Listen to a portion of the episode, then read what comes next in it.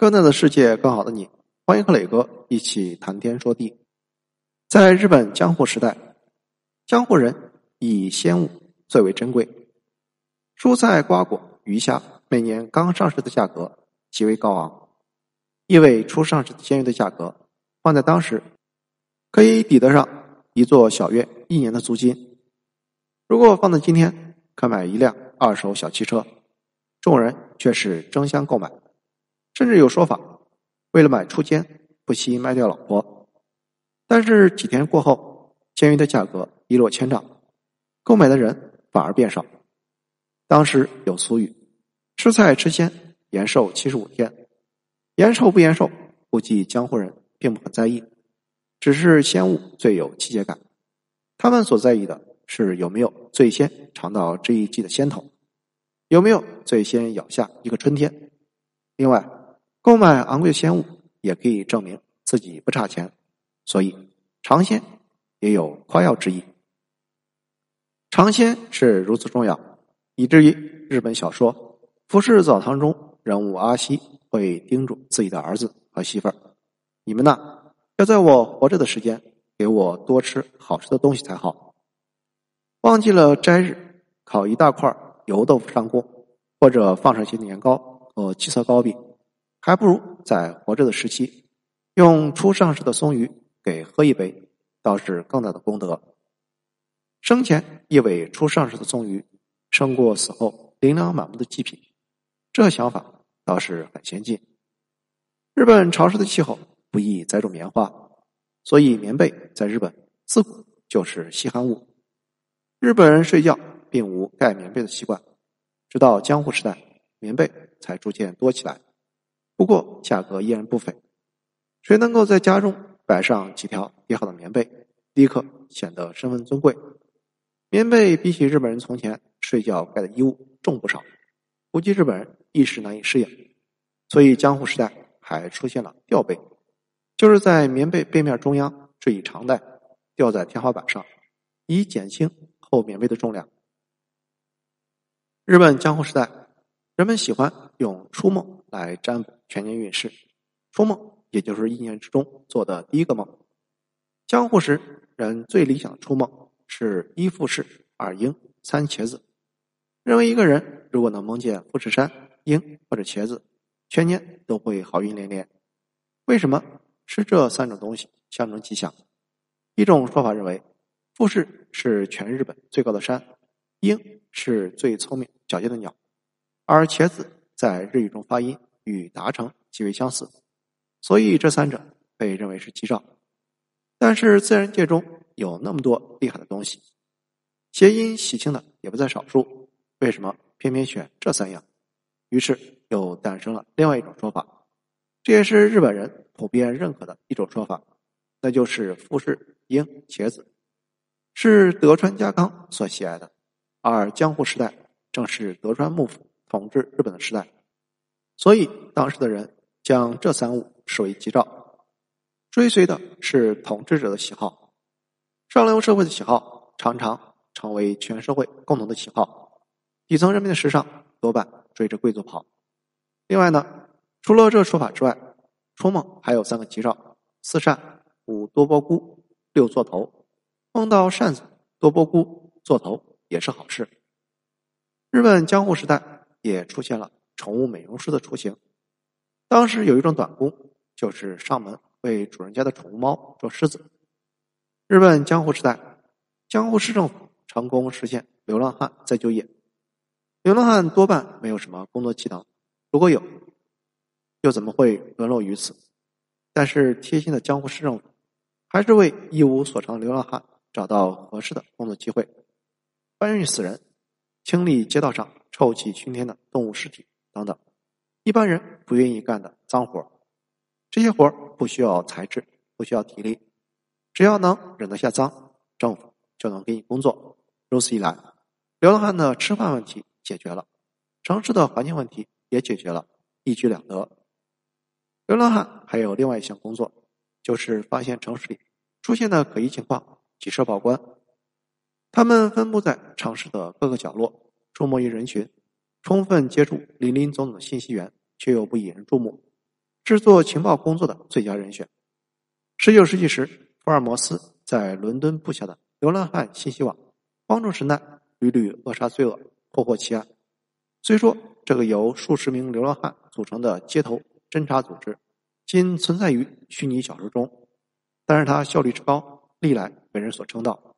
殊不知，早在福尔摩斯之前，江户政府已经用这招来监管城市。日本江户时，人的生活很潇洒，花钱也豪爽。不过，这豪爽并不是天生，是被江户之华烧出来的。江户之华，也就是在江户发生的火灾。江户人口密集，房屋自然也密集，又都是木质建筑，很容易失火。江户的火灾频繁到与打架在一起，成为当事人并列为江户的两种特产。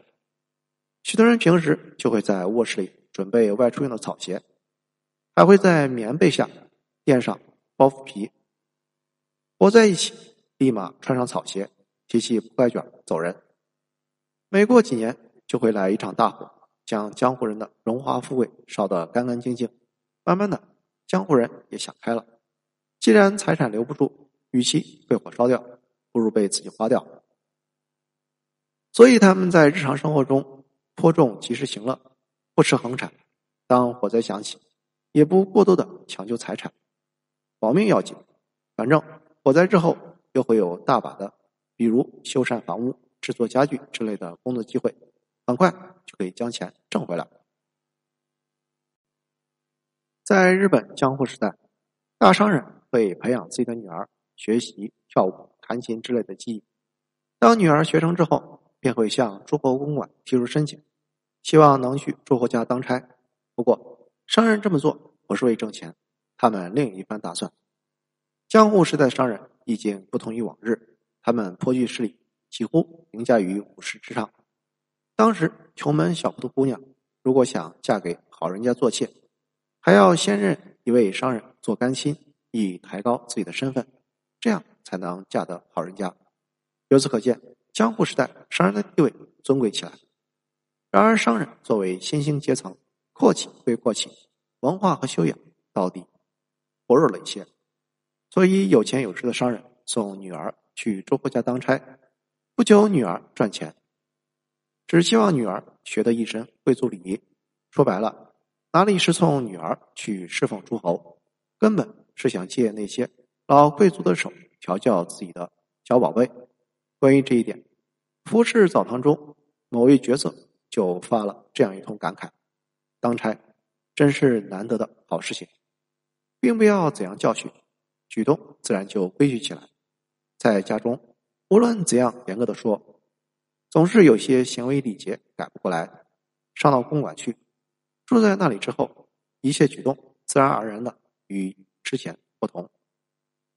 早在日本江湖人之前。”中世纪西欧某些贵族家庭就用这样的办法培养儿子，他们将儿子送到更高级的贵族家中做侍童，这些孩子就跟城堡里高贵的女主人及其子女生活在一起，服侍女主人和小主人的饮食起居、端茶倒水、打扫卫生、侍弄花草都属于责任，而侍童们辛苦劳动的报酬就是二十四小时接受女主人的熏陶。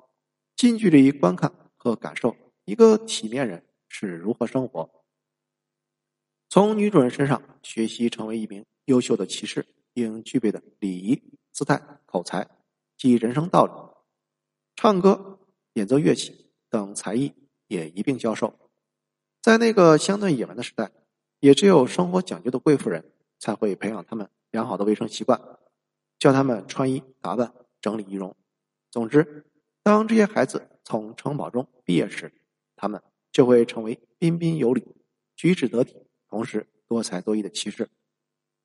中世纪的西欧人和江户时代的日本人看得明白，教育不是一朝一夕，需要在良好的环境中耳濡目染，让孩子每天跟举止高雅、谈吐高贵的人生活在一起，眼之所见、耳之所闻皆是文明。才能使礼仪成为条件反射，教养成为本能反应。这就像中国的老话一样：“言传不如身教。”一万句口头教育比不上一次行为上的表率。优秀的成年人，天长日久的行为表率，才能熏陶出一个优秀的孩子。说穿了，教育没有捷径可走。贵族能够教化底层奴仆的一言一行，这当然没错。不过，这过程并非不可逆。所以在十九世纪初，欧洲中产阶级家庭开始限制仆人与自己孩子共处。越是高贵的家庭，家中的男女主人越是不用亲自抚养小孩，有大批女佣和保姆为他们服务。带来的问题却是，仆人会在无意间带坏主人的小孩，小孩在接受仆人照顾的同时，相当于接受了纯正的下等人教育，倾听仆人满口低俗歌语。与不入流的俗话，眼观他们轻浮又粗糙的行为举止，这对养成一个贵族来说极其有害。谢谢收听，欢迎评论、点赞和转发。